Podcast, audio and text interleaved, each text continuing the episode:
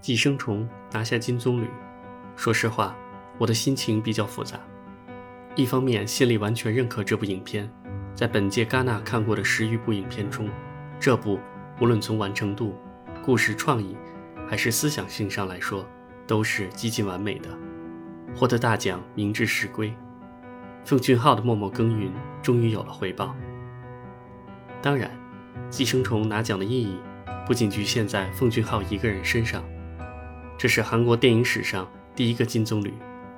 近年来，韩国电影频频入围戛纳竞赛和展映单元，《玉子》《小姐》之后，再到去年的《燃烧》，其实离登顶只有一步之遥。今年终于实现大爆发，成功夺冠。前人栽树，后人乘凉。《寄生虫》的成功，除了电影本身的经验之外，也来自于诸多参与过戛纳的韩国电影人前仆后继的尝试与铺垫，这当中自然也包括奉俊昊自己。说到这里，更为去年的《燃烧》感到可惜。两相比较，个人更会喜欢《燃烧》一些，没有拿奖，很遗憾。说回到《寄生虫》来，这是一部很复杂的电影，复杂到每个出场人物之间都能产生相勾连的关系，而这种关系更多的。是思想形态上的，也就是心理活动，这更凸显出了剧本上的精妙，很多玄机和心思都掩盖在看似戏谑的故事之下。寄生虫讲述了发生在身份地位悬殊的两个家庭身上的故事。宋康昊饰演的无业游民父亲基泽，让寄托了家人生计希望的大儿子前往 IT 公司老总朴社长家应聘课外老师。随之发生了一连串意外事件。这段剧情简介真的只是整部影片的冰山一角，可能只占了电影前十分钟的戏份。故事从中段开始层层的反转，整体风格是舞台剧式的表达，反转的力度却是令人叹为观止。简单来说，就是有人想剧透，这么复杂的故事，怕也很难讲清楚。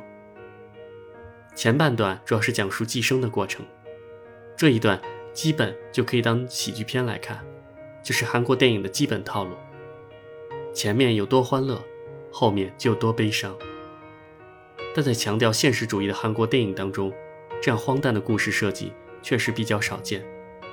你明明知道这些情节现实中很难发生，却由不得观众不相信，这就需要高明的叙事手法了。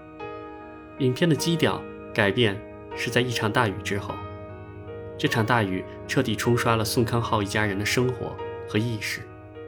其实这在前面已经有所呼应。电影开篇就是一个醉鬼，在他们的家门口撒尿，一共撒了两次，隐隐也是预示这个家庭最后会被大雨冲散。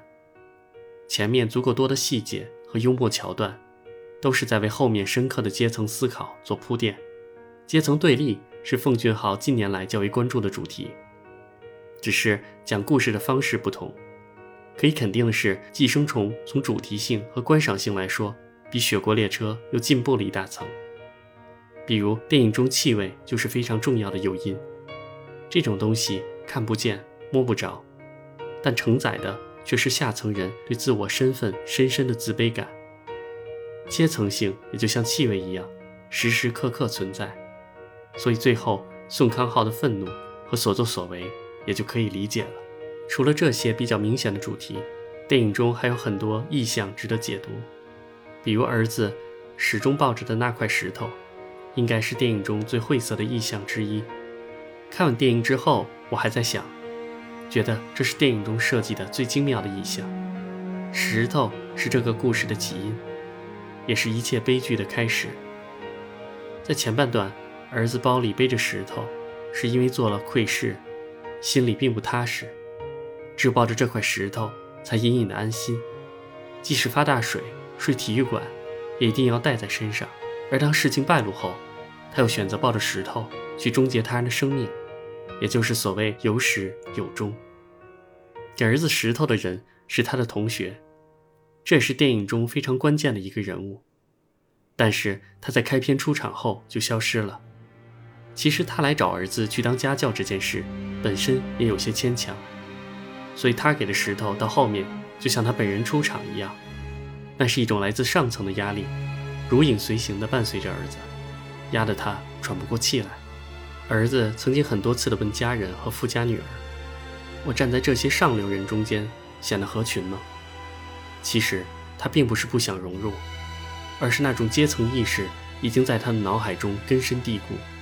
只能像抱着石头一样蹒跚地往前走，这也注定了后面悲剧的发生。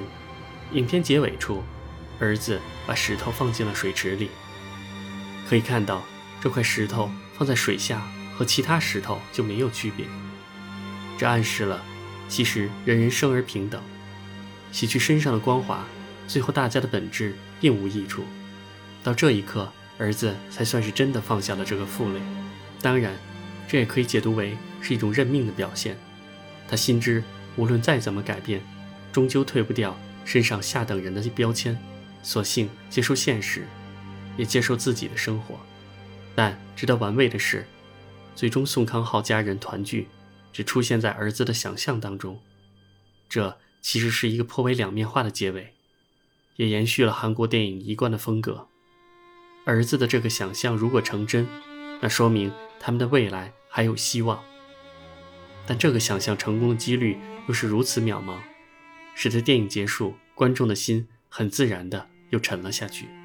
我特别喜欢《寄生虫》这个名字，台湾的《寄生上流》也不错，但没有原来的名字好。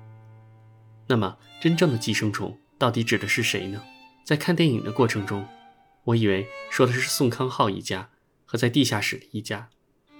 他们代表着韩国的底层人士，但看完电影会发现，他们才是阶层社会中真正的受压迫者，悲剧往往就发生在他们身上。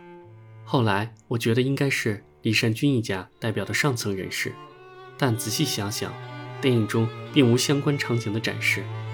这一家人虽然伪善，但本心却是善良的，能够获得今天的地位，也是靠自己的劳动得来。奉俊昊。也并未在电影中过度的丑化他们，像女主人的心思单纯和不谙世事，更是影片中重点突出的桥段。那问题来了，既然两方都不是寄生虫，悲剧的根源究竟在哪里呢？我认为电影中并没有给出真正的答案，这可能也是导演留白式的创作方式，展现出了浓重的无力感，即电影中几乎每一刻都充满讽刺与力量。但看完之后，我们除了那块象征着欲望的石头之外，再也找不到旁的答案了。这种人与人之间畸形的对抗，与社会发展和生存制度息息相关。它看不见、摸不着，却像一个牢笼一般，切切实实存在，将我们每一个人都禁锢其中。除了坐看悲剧发生，我们其实什么也做不了，甚至连思考也抓不到头绪，终究。会陷入迷茫之中，到最后，除了暴力，奉俊昊还是没有给出解决这一问题的方式。这，可能也是人类社会存在的痼疾吧。批判可以，但真的很难解决。这一话题在亚洲电影中展现的并不多，能像《寄生虫》这样讲的十分精彩的，自然更是少之又少。